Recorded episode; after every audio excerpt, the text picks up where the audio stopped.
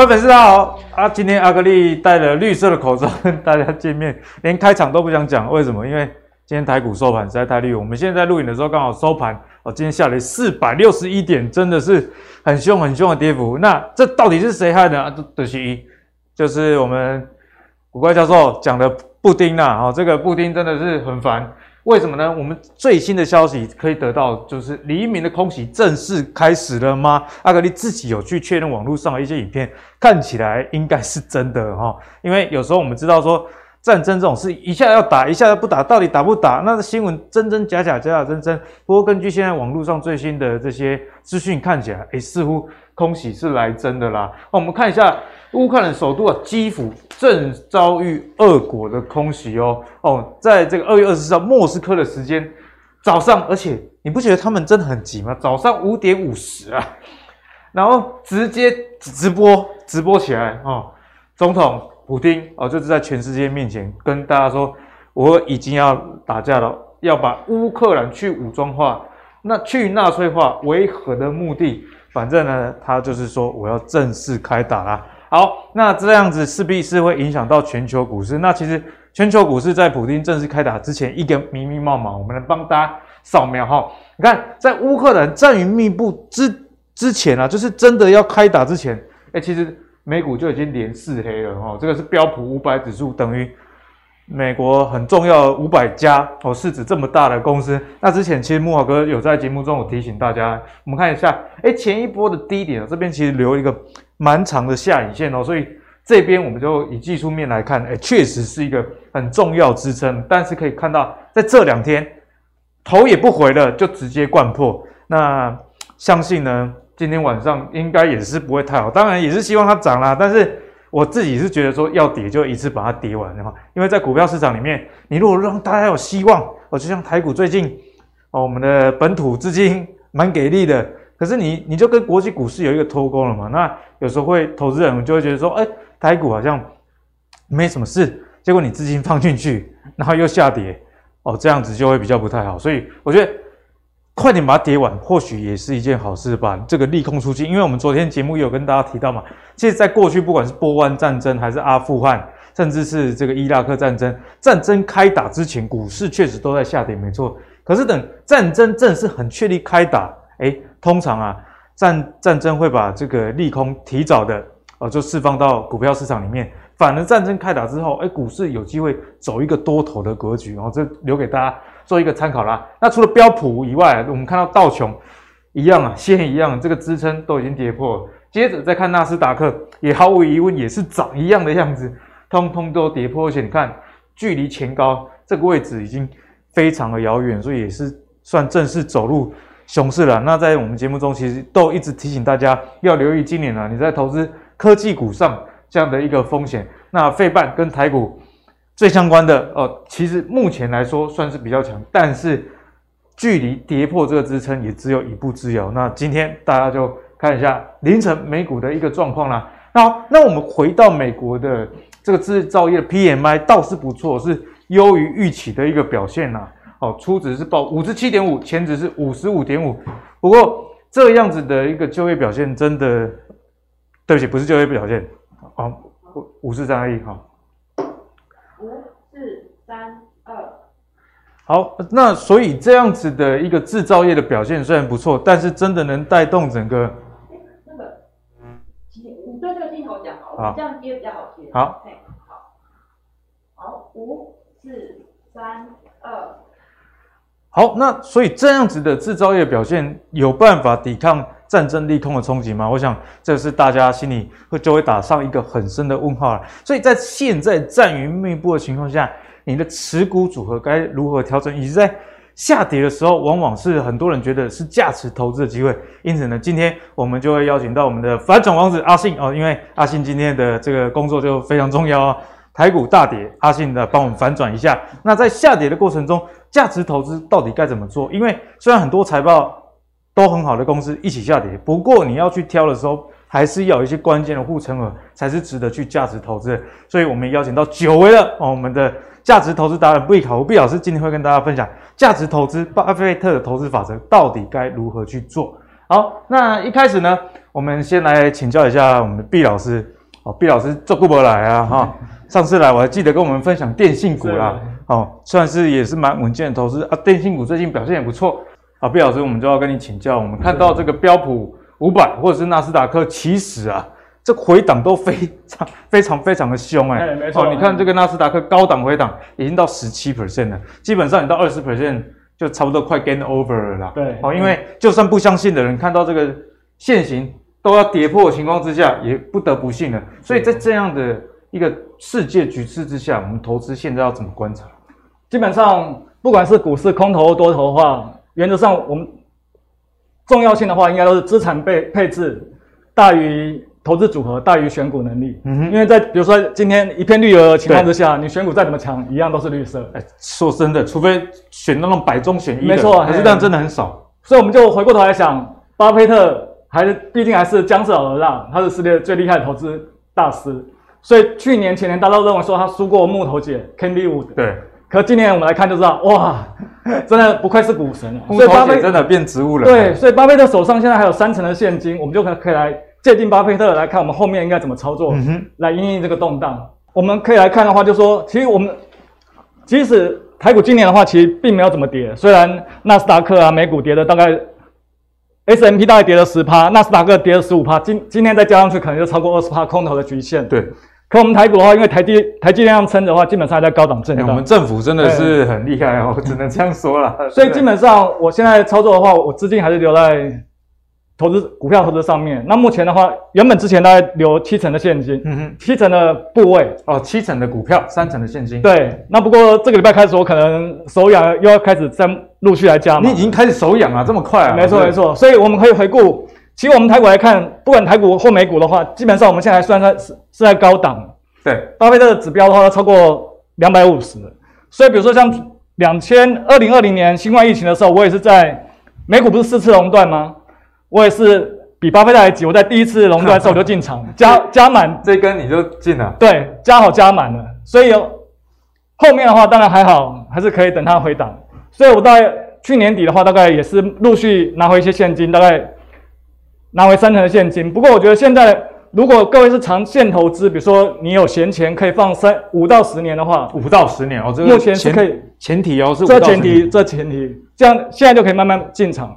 因为我们假设就是说，基本上不管是美国景气或者台湾景气，基本上长期应该还是陆续往上。嗯哼。所以，我们投资的话，可以像鱿鱼游戏的第六关一样。鱿鱼游戏。第六关，你有看吗？我有看，但是已经忘了，帮我复习一下。我是我印象最深刻的是一开始一二三木头人啊。对对对。最后一关也蛮厉害，最后一关叫天堂路，它有两个选择，你要么踩在实心的地板之上，你就可以继续往前走。啊，有想到了，就是。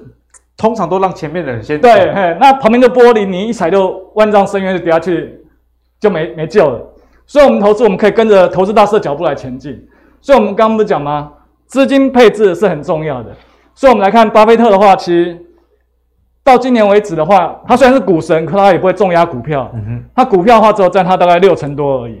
手上还握有三成的现金，以他的部位来说，三成的现金是很多的，非常非常大，快一千五百亿。所以这一两年，他几乎都被人家嘲笑，你有现金不用，真的是坐在金山上面浪费这个机会成本。因为都会被笑嘛，因为通膨很高，大家会说你留现金，其实最愚蠢的都会被通膨吃。没错，哎，可我们到目前来看的话，其实今年的话，世界前十大首富唯一一个。资产继续往上，就是巴菲特，真的是僵尸老大，所以大家还知道这个作用现在有多么的强大。因为去年的这个女股神，今年已经变成神棍了。如果我们以绩效来说，哎，没有错。所以我们来看，重点是在现金部位的话，如果你跟巴菲特一样，你现在手上还有现金部位的话，我们要来怎么处理？我们后续可以跟各位来说明。嗯、那另外，我们第二个，我们来看它的。股神的投资组合，哦，这个已经算是很新的喽，到去年年底为止，刚好是上礼拜公布他的新的投资组合。那我巴菲特去年大概赚赚了三四百亿，那你认为他是怎么赚的？对啊，他老师他怎么赚的？他是躺着赚的，躺着赚。重点他不是买卖股票赚的，而是比如说他前五大持股大概占他的六七成左右，基本上他前五大持股，苹果、美国银行、美国运通、可口可乐都没有动，去年一整年都没有动。所以它现金就增值了四五百亿。嗯哼，那当然，我们上次去年刚好也大概这个时候，我们有谈到微讯嘛，就是刚刚一开始跟大家提到之前，老师跟我们分享这个电信股。微讯它虽然一下就加很猛，就叫它八三亿，大概占它的快三趴。可其微讯它去年大概反而跌了五趴左右，所以这没关系，不影响大局。所以大家可以看到，股市股巴菲特的操作就是核心持股不动，让它继续增值。那卫星持股可以灵活的操作，嗯哼，比如说。雪佛龙的话，它大概也是去年底跟微讯同时买进，对。可过了一季就砍掉一半，然后到去年第三季、第四季再加码回来。所以重点我们要看它整体的布局的话，只要是好公司、一流公司，它基本上都爆顶处理。去年他买雪佛龙的时候，大家也觉得说怪怪的，是大杯机就米店啊，好对不对？不过现在事后看起来，老师觉得怎么样？是因为我今去年一整年的话，其实能源股是一直往上。嗯，你看我们现在石油都。油价都已经快突破一百，都快一百块。所以我们都怎样？是后见之明啊，不像股神就事前布局、超前部署。因为他那时候去买这个的时候，大家想说啊，科技股那么强，你在那边买那个传统的，对不对？没错，所以这也回归到我们投资的话，一定要在自己的能力圈之内。巴菲特其实对消费品啊、能源啊都多手琢磨。嗯、其实他在二零零八就买中石油，也是买了两亿，后来变成十亿。哇，所以很厉害，叔叔。爷爷有念过，我们不熟悉的我们就不用碰它。不过也是可以跟着他的脚步去找大方向。没错，没错。那老师现在你跟这是你跟你儿子的对话，跟我同学儿子、哦、同学的对话。同学的对话。因为其实去年底我也是跟我朋友讲说，尽量的居高思维，现金部位的话至少要留个三成，进可攻退可守。所以我我同学就说，哎，他儿子想放个三十万进去长期投资，因为呢去年第三、第四季股市一直往东北角走嘛。那我就跟他说。最好不要一次 all in 啊，最好是定期定额会比较保险。嗯、那他就跟我说，哎，他儿子说定期定额和 all in 其实放五年十年有差吗？阿哥，你觉得有没有差？放五年十年好像没什么差，对不对？对，嘿，如果变动不大，股市一直往上走的话，当然没差。可是如果中间有个下跌三五十趴的话，就差很大。啊、对，是确实。所以我还特地做一个表给我同学的儿子看，比如说我们看这两边，一边是 all in 一次三十万。哦，大家仔细看哦，因为这边是 all in，那这边一边是定期定额，分十批投入，同样投入这个三十万的本金。对，嘿，好，所以你看，如果一股一百块的话，它是不是投资三千股就一次搞定了？对，所以就一直维持住。是，所以如果比如说今年如果崩了五十趴的话，他过了十年才回来的话，他是不是一样只拿到三十万而已？对，没错。可定期定额如果今年崩了五十趴，他分十次买股的话，每次投入三万块。那股市跌，股价跌五十趴，他是不是股市都可以多买一倍？嗯、所以这样整个十年下来的话，他可以有四千多股，它变成四啊四十万。我懂老师的意思，因为我们刚刚说没差，那个是说在股市上涨的时候，那你提早买跟你定期定额买，有时候提早买确实是比较好，对，赚比较多，赚比较多，但是相对的。哎，怎么上去怎么下来啊？你有机会赚比较多的，相对的在盘势不好的时候，也会让你亏比较惨。没错，哦、所以因应现在的这个局势，如果刚刚老师说他已经开始要加码了，不过现在我比较知道说，毕卡胡老师跟大家讲的前提，因为你如果采定期定额，老师说啊，你起码加码干没熊炸，可是老师就是说啊，我是分好几次啊，哎，没错，继续跌没差，哎，哦、尤其现在又是股市高档，然后又开始升息，这种资金紧缩情况之下的话。子弹要打慢一点，嗯、所以可以慢慢打，这样有机会长期投资还是可以稳稳获利。对，让子弹飞一会。对，让子弹飞一会。老师的一个建议啦。是。好，那我们就谢谢老师。一开始呢，先给我们这个前提哦，在这样的局势之下，确实大家还是可以投资，只是说你的子弹打的速度，就像巴菲特一样，哎，他钱那么多，可是他还是留了三成的现金。以他的部位来说，三成的现金。那个你以绝对值来看是非常高的一个数字，那为什么在股市上涨的时候他不急呢？因为他也知道说要照自己的节奏了，所以现在下跌的时候，哦，阿格力这一集也呼吁大家啦，如果你还是要价值投资的话，诶，还是可以的哦，但前提是慎选股票。那到底要选怎么样的股票？等一下会告诉你。那老师也提醒大家，就算选到哦，你也不要一次给他 all in，好不好？毕竟局势是不可控。你看普丁那个狂人哦。共产国家在想什么？不是我们这种民主国家可以理解的，好不好？好，接下来就要请教阿信了。我们来讨论一下，这个是大家都认识的，我们的张琦，先先膜拜一下哈，对不对？他他是老大，老大，老大，台股，呃，就是跨界也跟当哎，好，投信投顾公会的理事长哦，张喜他就表示哦，其实台股啊有高获利、高殖利率。两者的一个保护，因为我们看到一月的外销订单其实也是年增的一个情况，虽然啊、呃、有一些像光学族群啊、电子族群没有那么亮眼，但整体来说，台湾的这个外销还是持续的在成长。简单来讲啊，他觉得说，如果现在遇到区域性战争、短暂世界的影响，诶，跟毕老师讲的有点接近哦，是一个好的进场买点。他举例来说，二零一四俄罗斯入侵克里米亚，诶，这这这。这国家真的有前科哎，真的，他已经很多次了，有，有次没事就去刚刚冲击了冲击。我现在很讨厌俄罗斯，因为害我们股票下跌了，啊，对不对？以前都觉得说，啊，那个美国电影，那美常常说人家苏联怎么样，现在呃觉得演的是真的啊。好，那时候油价涨到最高，不过呢，最后的下场是暴跌啊。所以他认为这次的俄乌如果开战，也是短期的影响，所以呢是进场的一个买点。那我们就来问阿信啊，因为。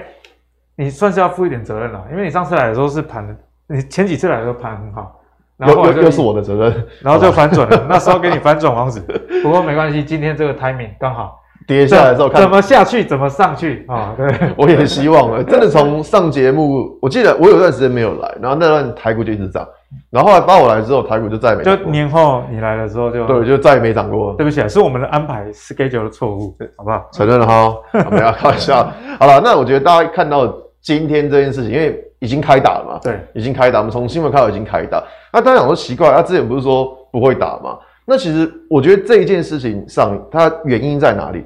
在于上一次节目我们有介绍到一条天然气管线，叫做北溪二号。上礼拜阿信有跟大家报告啊、哦，北溪北部的一个溪流，对，哦、北溪二号，北溪二号。那这一条天然气管线呢，在前前天的时候，它被德国它都禁止了。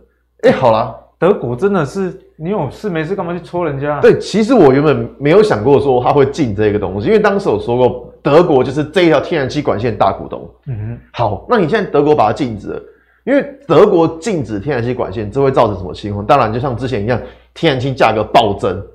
那你天然气价格暴增的情况下，当然对于一个国家的通膨，嗯哼，就会有伤害。会，对，那而且说。普丁是靠什么？他们就是靠油跟卖天然气为主。你现在把这条管线给禁止，你我是普丁，我会不会很赌烂？会，一定会啊！气死了。对，所以说，其实在当时是没有想过说德国会做这件事。断人财路如杀人父母。没错，那时候德国想说德国会习惯，德国其实之前一直都不讲话哦，他之前都没什么讲话。我想说德国应该丢吧，他不敢，就没有想到他竟然禁止了这个东西。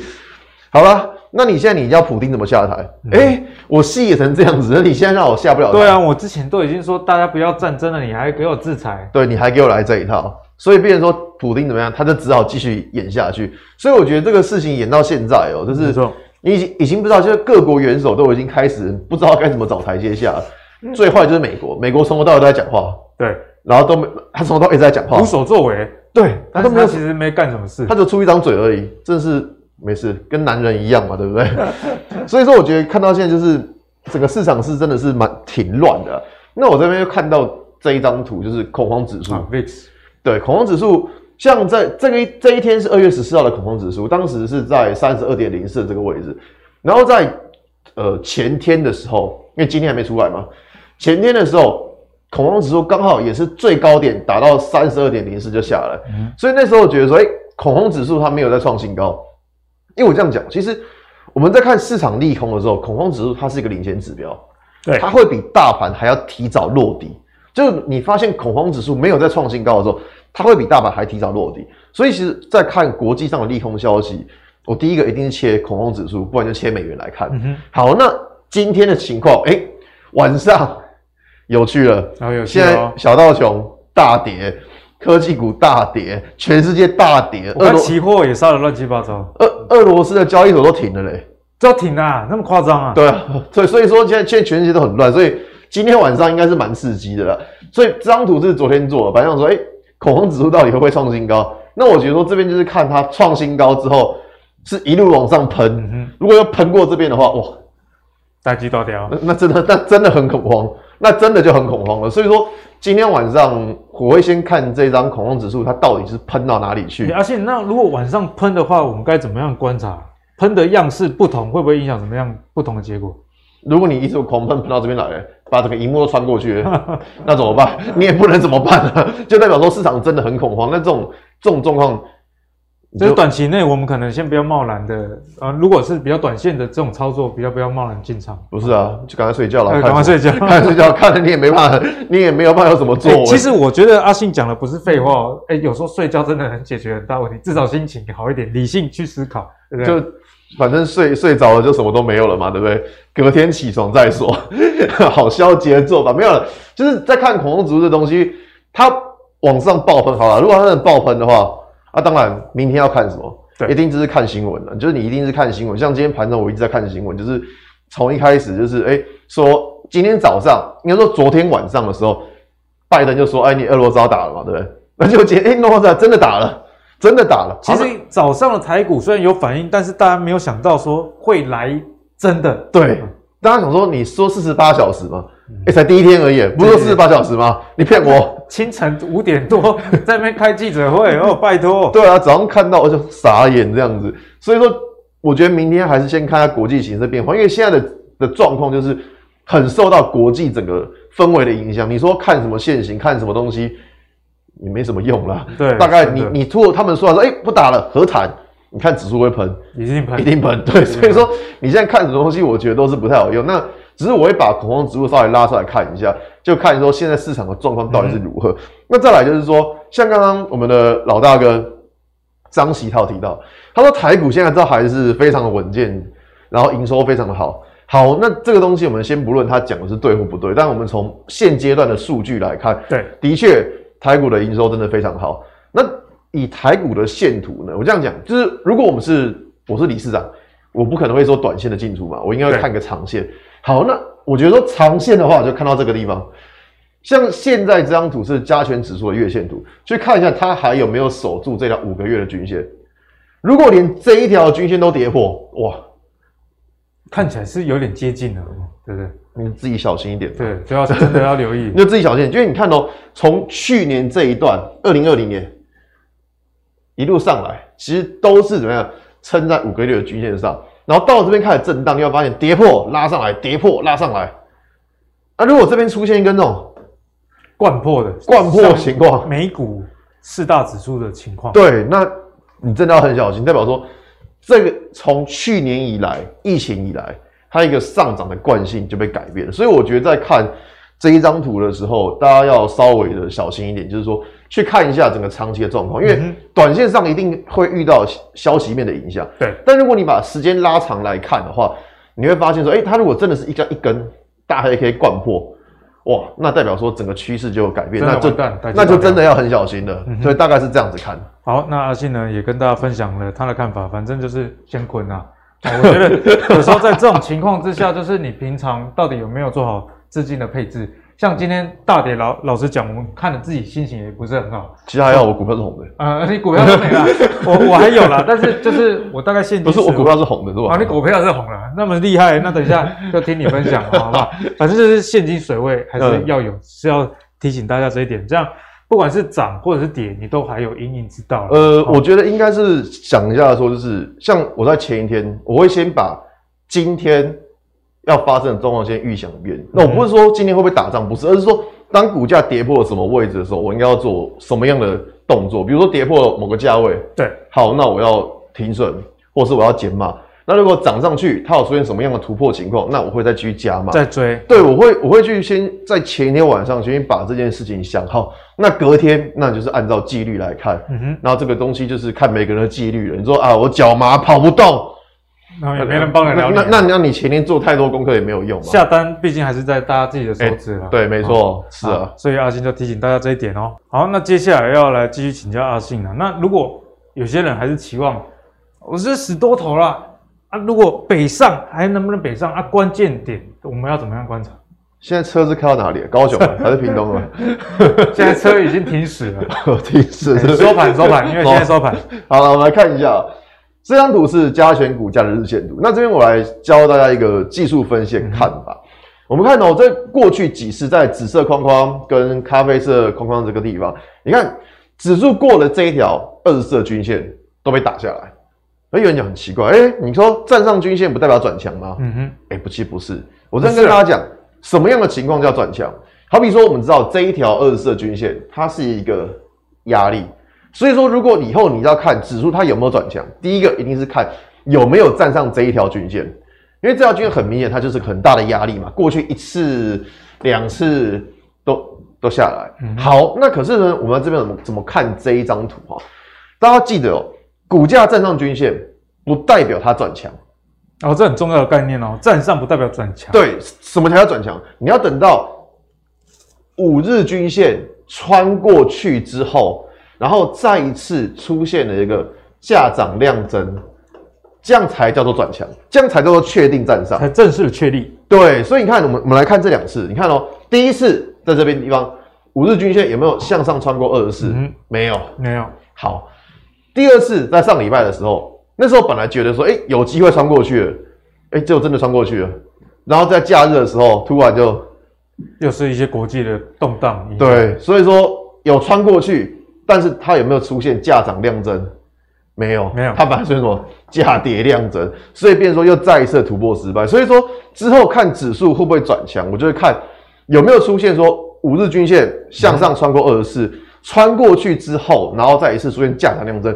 那个就是比较确定的一个转强讯号。好，所以呢，阿信也提供了这样五日线的一个观察，不只要穿越，而且穿越之后要有量，而且要是一根上涨的红 K，好不好？那出现这个黑 K，就阿信之前有教过我们啦、啊，哎、欸，这两根都好刚好，就是一个还蛮大的压力。没错，没错。所以大家真的短线上，我们不敢说不会北上，就因为在投资上永远是几率的问题。对啊。啊，多的几率比较高，还是空的几率比较高？嗯。不过现在显然在很多。因素看起来的情况下，现在大家还是保守为宜啦。好，那我们看完这整个大盘之后，我们要继续来讨论下一个话题啊，我跟阿信讨论的，因为阿信应该对断奶这件事情应该是蛮有研究了，所以跟你请教啊，你应该很早就断奶了吧？不然怎么长那么高？是、啊、是这样吗？这个断奶的是东大人的意思。这个有这个有这么有这么有 断奶，就是我小朋友断奶开始吃副食品，身高。比方说断的断的越早是。长得越好 是这样子吗？应该是，不然你怎么长那么高？好了，那之前也有跟大家聊到，哎、欸，其实这个俄乌战争之间，他们两个不打，我们还不知道乌克兰跟半导体是有关系的。其实我也不知道，发生了之后你才知道。相信你断奶的回忆啊，哈。对。好，那这个危机为什么会影响台湾半导体的产能呢？关键就在于路透社这个报道了。他说了，白宫警告晶片业者哦，你要让你的供应链多元化一点啊。不然，如果俄罗斯真的开打的时候，你要取的关键材料就很难哦，因为那这可能也是俄罗斯打的一个目的哦，我们无从得知他众多目的到底哪一个。不过看起来也有可能这是其中一个，我要报复美国，因为根据 KChat 的统计啊，美国九十 percent 以上哦，哦，这个百分比很高诶，半导体级的奶气供应来自乌克兰，那。这还有另外三十五 percent 的鈀来自于俄罗斯，所以俄乌之间的开打显然对半导体就不是一件好事啊。所以从这样的这个报道之下，阿信啊，我们该怎么样看待对台湾半导体业的影响？毕竟台股里面半导体的权重实在是太高太高了，超高。我们来看一下，大家看下这个奶系小知识，这个我觉得大家先稍微了解这个东西。嗯、这个奶系啊，它是俄罗斯在制造钢铁的时候所产生一个副产品，对一个惰性气体嘛。然后呢，反正他会送到乌克兰一家专业公司去进行纯化作业，然后出到美国。OK，好，叭叭叭，这些都不看。那反正呢，我们可以看到，乌克兰除了奶系之外，还有供应什么四百分之四十的克，还有什么？反正就是一些相关的半导体的制程。因为十颗大家都一看就知道，说跟半导体是相关的。对，好，来了。那可是这件事情出来之后，联电跳出来跳发出声明了。联电讲什么？他说他们会找到替代。哎呦。会已经找好这个备胎就对了。欸、对，没错。所以说，刚刚就是美国啊，美国他讲的这个东西啊，看一下路透社讲的这个东西，好像没这么严重吧？好像没这么严重。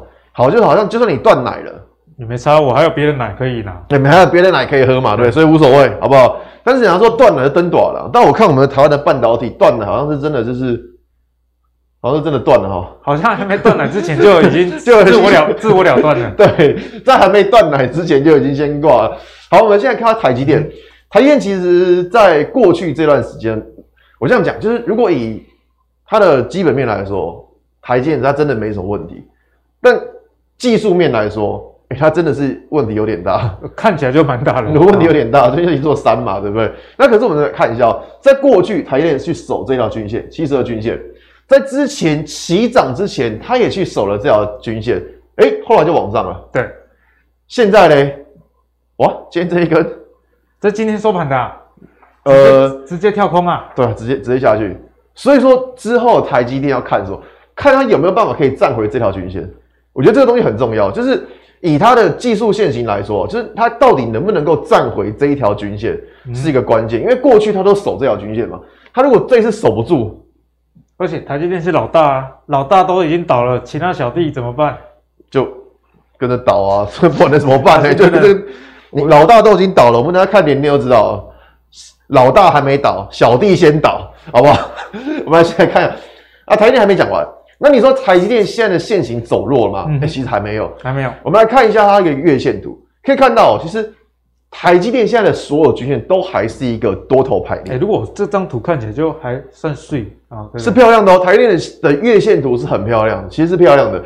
如果它这个月啊，假设它能够拉个下影线上来，哎、欸。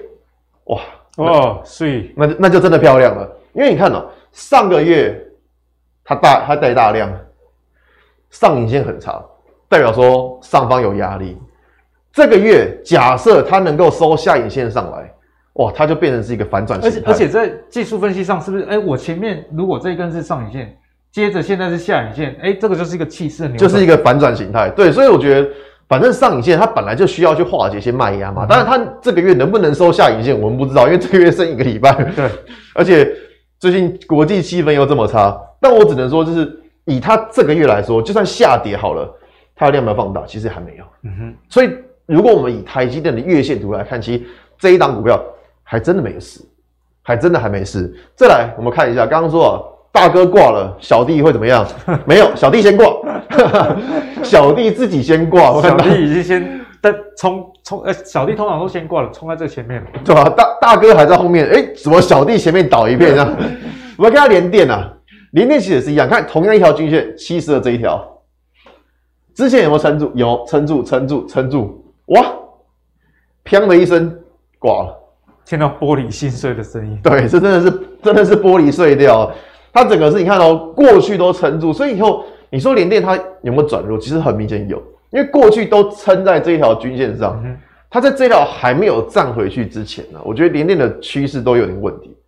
再来，我们看它月线，相比刚刚台积电的股价，它的所有均线还都是排列正确的，但是你看到联电，联电的线是怎么样？它已经把下面这一条十个月的均线都跌破了。欸。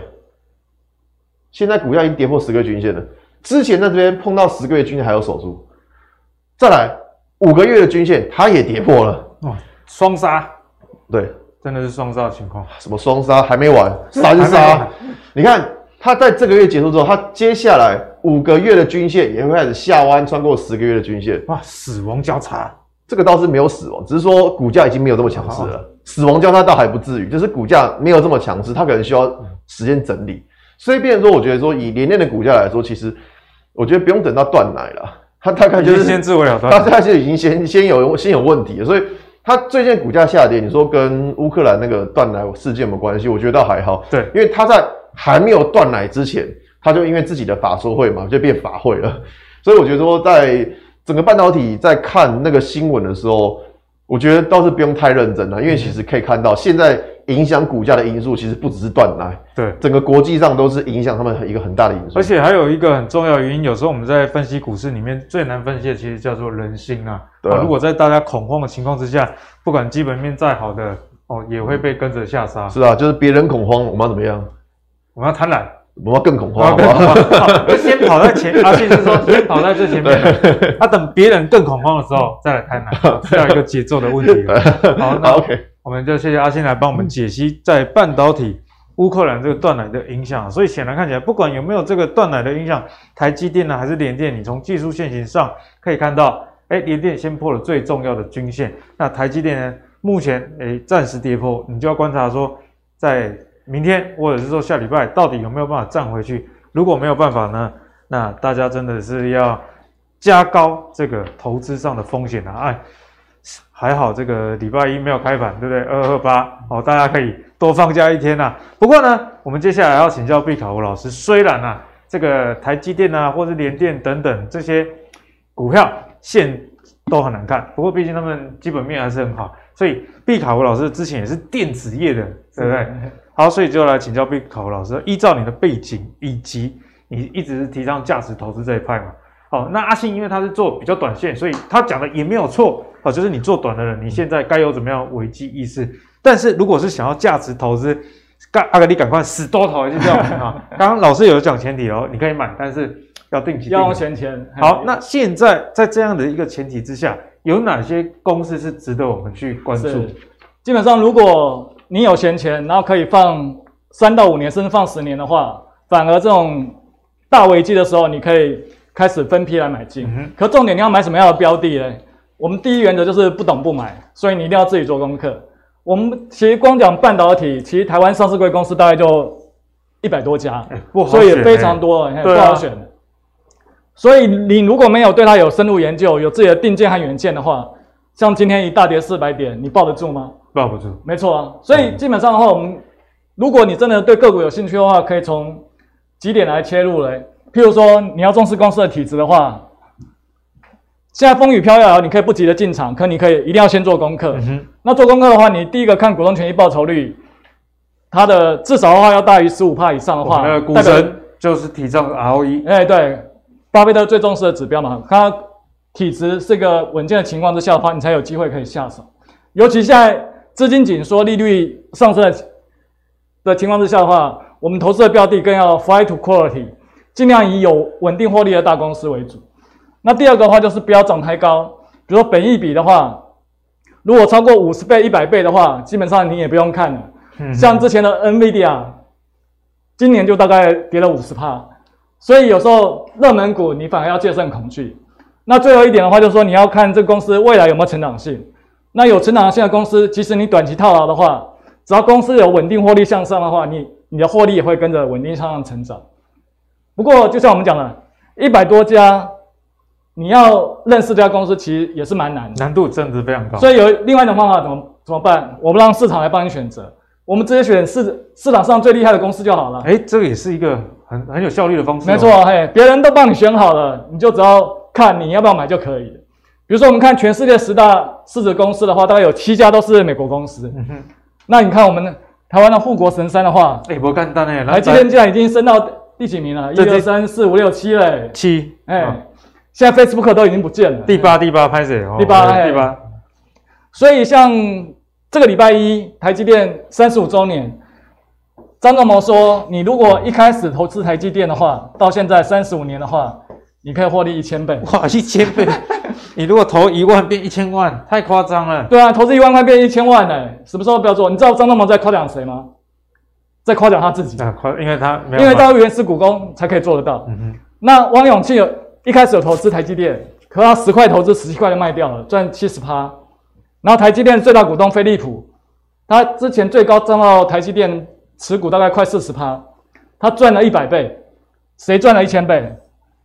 张忠谋，张爷爷，真的是，对对对，不简单。对啊，所以这个你可以考虑最厉害的公司，你就可以考虑分批来。投入。另外，我们看相对价值的话，NVIDIA 也是一个半导体公司，可以看它本益比，即使已经跌了五十趴，本益比还是六十倍，所以相对起来，台积电你就可以当做列入你的研究做功课的主要。对，因为比起来，台积电在这里面的本益比也不算太高。哎，没错，哦、对相对价值的话，反而可以考虑。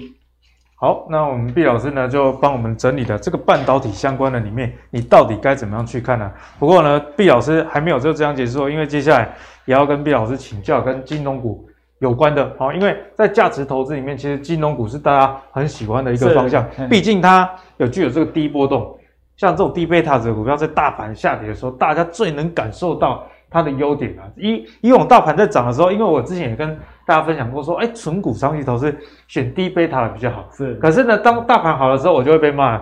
阿格力啊，你 搞你股票，我长期投资都没屁。可是大家要搞清楚，就是你的投资目的是什么？如果你长期投资目的是为了赚这个大的波段的话，是啊，那当然贝塔值高或低，这个不一定是你要的答案。但是如果是要稳健型的、睡得早的哦，那低贝塔显然是一个答案啊。那我们就来看一下，这边是一些相关的银行股以及金控股，他们的 EPS 去年预估的情况，以及根据过去的盈余发放率来估他们的股利，那就可以有一个预估的殖利率。我们可以看到最低最低最低啊，也有彰化银的这个四点四六 percent，或者是说玉山金这也是很那么优五 percent，嗯，甚至啊里面很多今年都有机会达到七 percent 以上的殖利率，确实是相当的一个不错啊。那另外像第二页这边是更多的一个金金融股，那像我跟大家报告嘛，哎，我妈，我妈就是我之前跟她存台新的，是，她跟我爸大概存了一百张，终于改掉过去哦追高杀低，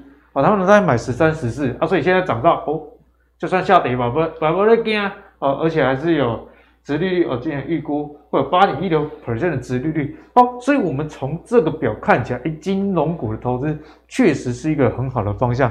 不过在价值的思考上啊，这么多跟刚刚半导体一样啊。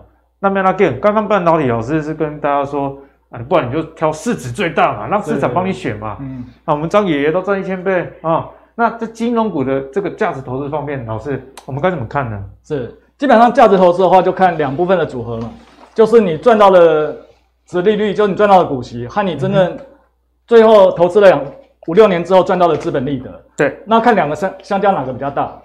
那比如说我们说朝三暮四的话，就早上得到三颗。金子木晚上得到四颗，那总共得七颗嘛。可如果我们看价值投资的话，除了看值利率之外，我们也重视它的成长性了。所以金融股其实是不错，就它殖利率大概都五趴以上。所以即使你都摆着短期套牢的话，反正你每年领股息五趴的话，你二十年回本。可重点就是说，我们刚刚一再提醒大家的，在股市投资，你要长期投资的话，资本配置大于投资组合，大于选股条件。资本配置大于选股投资投资组合，对，所以比如说你要选金融股，你不可能只投资一档啊，基本上投资一档的话，你还是那个风险是非常大。所以像我今年农历年完之后，我给我小朋友建议什么？你定期定额买零零五零就好了。啊，所以你直接给他这样子的答案。没错，为什么？因为比如说我们刚刚提到的半导体，哎，它有台积电，有联发科，有联电，那金融股一样在里面啊，比如说台国泰金、中信金。元大金、第一金，所以我们刚刚讲的投资组合大于选股能力。你如果没有时间自己选股，没有，你就可以用零零五零定期定额。哎，一个五十几给你包山包海。哎，对啊，哎，该有的都有，而且你也不会偏废哪一个产业。所以我就跟我小朋友说，过完农历年你就把你的压岁钱和打工的钱，嗯、现在定期定额几千也可以定期定。而且很多券商其实定期定额手续费只扣。哎，对啊，又有优惠。所以这个可以给大家参考。好，那老师呢就给我们一个很不错的一个答案啊。像阿格力自己最近在投资上也有这样的一个心得，就是在以前呢、啊，这个资金比较少的时候，例如说以前刚存到第一桶金的时候啊，脑袋里面想的就是啊，all in 的，给给小概率变的对啊，因为你就想要你的资产快速的增加嘛。可是当你的资产累积到一定的部位之后，你会发现，哎，就像老师刚刚讲的，资产的配置，其实我觉得在下跌的时候，我们讲这种话不是马后炮，因为在上涨的时候，该该的工资产配置不，你别听啦。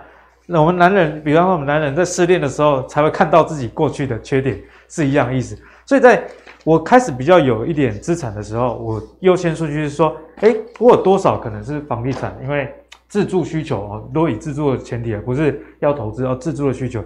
那有多少是现金部位？因为生了小孩嘛。那爸妈的老婆啊，大家在生活上有一些开销，先安排出来，接着再把一笔不会影响到你生活的钱去投资，我想这也是比较重要的。所以在今天大盘大跌的时候，我自己也有停损一些股票。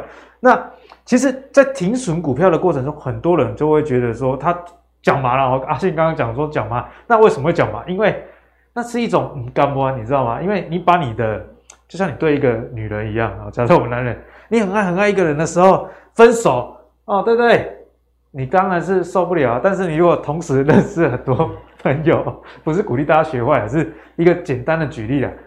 哎，你资产配置如果做好，你就知道说，这个股票停损，假设十趴好了，哦，十趴算跌跌蛮重的。可是这个股票占我整体的的资产，可能就是也是十趴好了。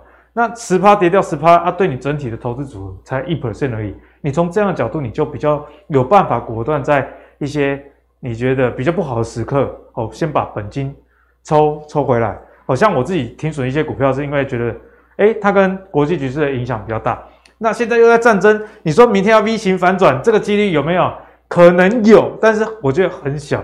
那我不如等哦，我今天抽回来啊，它继续下跌啊，比较止稳之后再进场，我觉得这也是一个不错的方式啦啊。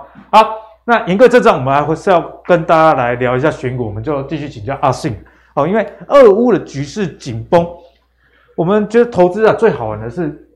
不管发生什么事，就算很大的事件，很多人受害，可是还是会有人受贿的。嗯、哦，我们就来看一下这个受惠族群是谁呢？就是这个 BDI 散装的航运的一个指数啦。那我们看一下，今年以来哈、哦，整个 BDI 它其实是涨一百零三的。那之前节目中也有跟大家教学过啊，那大家可能忘记，阿可以帮大家复习一下 BDI 里面啊、哦，它有几个指数所组成。分别是 BCI 海峡型的，这都是大家哈，做大家啊，在什么钢铁啊那一些的。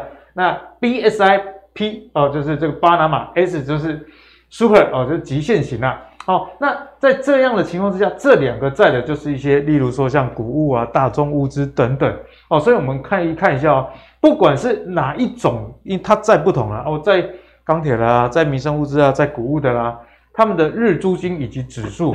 都在往上升这样的一个阶段，所以是不是想要想要就是来请教阿信啊，在投资人现在的情况之下，诶，散装航运是不是一个可以在这么风雨飘渺的时候上船 的一个方向呢？都风雨飘渺，然后上船，那不是风浪很大吗？哦，这样讲，像我们看到散装最近股价都普遍来说还算强，嗯，为什么？因为我们知道大家可能。禁止天然气，然后大家要又要用煤矿了，对，所以说当然这个东西对于散装是有利的，利多消息。对，可是我们来看一下，就是说我们在看东西的时候，像我在做在讲这个主题啊，那个制作人就要求说你一定要用线图来解。好了，所以我们就用线图来解一下好了。哎，这因为不用线图解，不然你要怎么解？无解。你知道阿信常常没有就这样了，就这样子，不然怎么办？不然怎么办？对。好了，我们来看一下，就是。像四维行这张图，可以看到上面这条均线，刚刚有没有教过大家？我说啊，你股价，你看哦，在这一根的时候，它盘中可能是长这样子，然后你会觉得说，哎，它是不是有站上？但这样真的要站上吗？其实不是，为什么？因为什么叫站上？下面的均线，所以是周线图嘛，我们五周你要向上穿过才叫做站上嘛。所以说你看哦，它碰到上面的均线就被打下来，碰到上面的均线就被打下来。所以就表示说，这一条均线对他来说就是一条压力点，下降的压力。好，那我们再来看一下惠阳，惠阳是最近比较强的。那这一张图呢是日线图，那日线图有什么了不起的？没有，你看哦，通常在看线图的时候，我们会用还原线图，但有一种特殊的情况，我们会看一般的线图，一般的线图。什么情况？时机要怎么选？除权息的时候，嗯、你看哦，像这个位置，这边有个钱的符号，这一根符号叫做除权息。除权息前一天的收盘价就是一个压力点，所以它压力点就在这个紫色这条线。我、嗯、看到之前反弹到这边都站不上，为什么这个地方是压力？因为一定有那种想要什么配股配息嘛，对不对？台湾人，啊、台湾台湾人最喜欢的种就是配息，对不对？我也不知道为什么，这是我一直想不通的道理。为什么台湾人会比较安全感啊？那、啊、可是配的也是自己的钱啊，是的，是的，对，所以我一直想不通这个道理。那说这个地方大家看到，哎，有赚的会怎样？会卖。所以除权息前一天的收盘价，它是一个压力点。好，那这个是在惠阳部分，惠阳最近股价还算是相对强哦。那我们看到一个小废物。小废物，对啊，都没涨，然后慧洋涨到涨到天上去了。我本来想说你怎么样这样说人家，不过我看到这三根就知道，哎，哎，对，小废物没有，今天还多一根啊，今天又多一根，四四根的，四根的，对。所以你看它为什么它涨不上去？因为这个地方你看哦，这是什么？一个 M 嘛，对。那这个地方就是颈线，你把这个画过来。哎啊，对，其实都是有逻辑的。对，所以它为什么涨不上去？因为刚好这个位置就过不去，你。要涨，你好歹先站上颈线位置，这样你比较涨得上去嘛。但他最近看碰到颈线被打下来，那被我画太乱了。碰到颈线被打下来，碰到就被打下来，碰到被打下来三次了，啊加今天第四次，所以说其实龟缸哎，对不对？真的是真的是，反正我觉得要它真的要涨了，就这一条颈线的位置要站上，才表示股价要转强。嗯、所以，如果我真的要看的话，我会觉得说，其实这三档小船，它其实技术线型上都各有一些缺点在。没错。那如果真的要买，那我会等到线型转好之后再来操作，我觉得这样会比较好。不然最近风雨这么飘渺，在船上很容易会晕船。好，OK。阿信提醒大家风险啊，反正这个 BDI 虽然在上涨，不过我们从技术线型来看。重要的位置如果没有站上的时候，你也不能啊、呃、看到这个指数上涨就开枪。毕竟在这个风雨飘渺的时机，很容易发生怎么样？这边买的人看到盘那么差哦，那他如果想要抽回现金水位，人哦通常也知道说弱的先砍掉，我们要留强了。但是往往在现实生活中，我们自己内心啊，不然那个亏的再放放看好了，可能会涨起来哦。这个有赚我先卖哦，所以为什么会碰到？关键的位置就往下跌，还有这个之前买的人，在目前风雨飘渺局势下，他所抛售出来的这些卖压，都会成为股价上涨的一个阻碍啦啊！但是我们也不是把话说死，因为阿信就跟大家讲，哎，假设这个位置哦红 K，然后带量突破，那当然你就可以根据阿信之前教学去做一个技术分析上顺势的一个操作啦。好，那所以沈重航运就交给大家进一步的去追踪。线型上有没有站上关键的点位？好，那那节目呢？最后我们还是要请教一下我们的毕卡吴毕老师，因为毕老师我知道你的偶像就是巴菲特，特所以如果你在电影里面也是说师承毕卡吴师承巴菲特，在课堂门外偷学，所以我们可以跟大家介绍巴菲特有一招，大家可以作为参考。巴菲特认为说。你如果一家公司，它未来十年的股东权益报酬率都大于二十趴的话，嗯、未来十年都维持二十趴以上的话，基本上你投资这家公司十年，你有九成的几率可以打败大盘。九成的几率？哎，没错，哎，这是他有经过实证，美国五百大公司的话，实证的。而且巴爷也算是见证了这一世纪股市的兴衰哦。所以你看各种战争经经过嘛，什么越战啊、伊拉克啊，反正重点战争的影响可能是一两年。那升息的影响影响可能三五年，可是巴菲特看的是十年。如果你有这闲钱可以跟着投资十年的话，或许你可以参考这招。ROE 未来十年大于二十趴的话，哇，这你投资基本上胜算非常大。老师，这种公司怎么找？很难找。诶，比如说台股，我们可以看几档来做个参考追踪。像护国神山台积电就是啊，你看它过去十年的话，ROE 都几乎是二十趴以上。那尤其它未来的资本投资又更加码加大，未来它做的不管是七纳米、五纳米、三纳米、二纳米，都是遥遥领先竞争对手。嗯，三星啊、英特尔啊，跟它都还差差得远。快看他能不能看到车尾灯，而且他市占率已经超过五成了，所以说他是护护国神山，没有第二人选。世界的阿尔卑斯山。没错，所以你看他目前的话，ROE 都已经接近三十，你说他未来十年有没有机会维持在二十趴以上？看起来是有，就算给他打个折，哎、欸，对啊。打个九折八折，哎，二十万以上还是有机会啊，所以这就是我们可以参考的标的之一。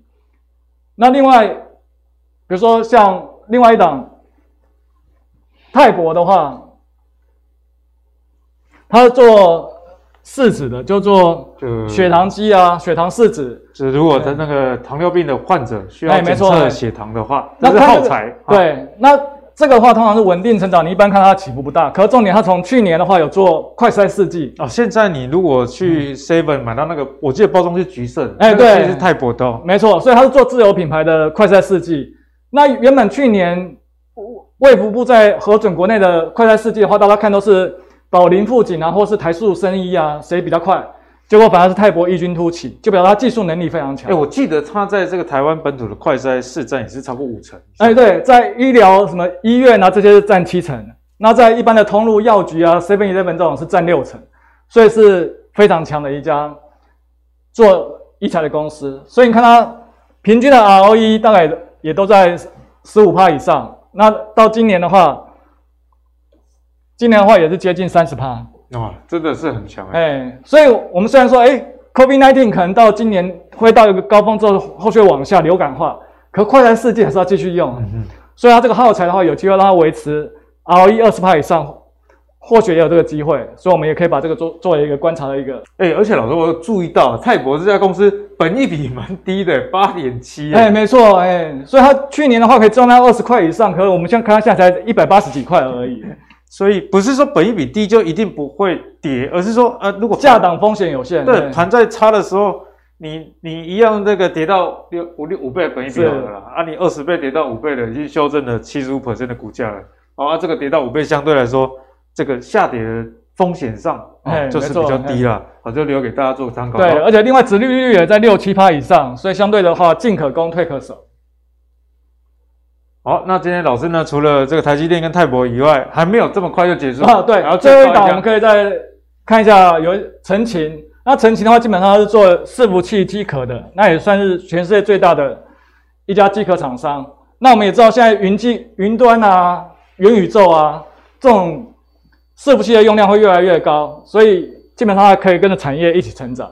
那我们看它 ROE 的话，也大概去年的话二六趴，那大概也。维到维持在二十趴以上的话，也是有机会。尤其他今年在嘉义又设立一个新厂，就等于原本它的产能在外包给人家做不出来，它都可以移回产内来做，所以相对起来毛利也有提高的可能性。所以这也是我们可以考虑的标的，参考的一个标的之一。好，那谢谢老师啊，因为我们看到这个勤诚，它其实做的是伺服器。那之前在节目中，我们也都是跟大家讲，哎，伺服器是今年台股啊，在电，尤其在电子股里面。少数比较强势的，例如说，像之前阿信有跟大家分享，哎，这个散热族群的双红，那双红为什么这么强？因为它的伺服器的占比啊超过百分之二十啊，所以从这个产业的大方向上，你就可以去再根据，例如说，老师是四成巴菲特啊，我们去看一下 ROE，在过去 ROE 都这么高的一个情形，而且目前 ROE 二十三 percent，毛利率也是很不错，再加上啊所谓的这个低本益比以及具有一定程度的殖利率。那就是在一个动荡股市中，你如果还是手痒，想要价值投资，那记得啊，定期定额是必考老师提醒大家你必须要的一个方式。那阿信呢，今天也跟大家说明啊，很多的类股，不管是利多的还是利空的，最重要的还是相信重要的点位的支撑啊，因为在基本面的分析上，你分析的很好，就像阿格力也很会看基本面，但是呢，同一档股票。它在不同的时间点，它技术分析跟它价值之间的联动，这就很有关系了。如果能在更便宜的时间点买到，那对于你价值投资的机会也是有所帮助的。好，所以就希望阿格力今天的投资最给力，结合了技术派以及价值派两者的方式来帮助你找到最适合的选股方向以外，记得资产的配置以及定期定额的纪律都是你。在投资的路上，想要持盈保泰不可或缺之道。好，如果你喜欢阿格力的投资最给力，别忘上 YouTube 跟 Facebook 订阅投资最给力。我们下一集再见喽，拜拜。